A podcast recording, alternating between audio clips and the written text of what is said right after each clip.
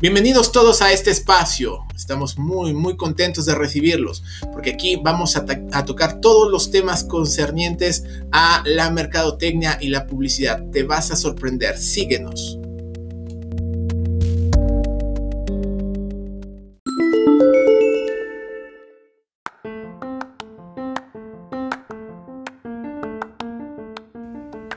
Número 2. Variables psicográficas.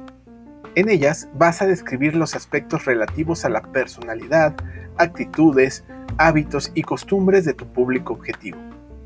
Por favor, describe estas características más allá de solo poner una o dos palabras.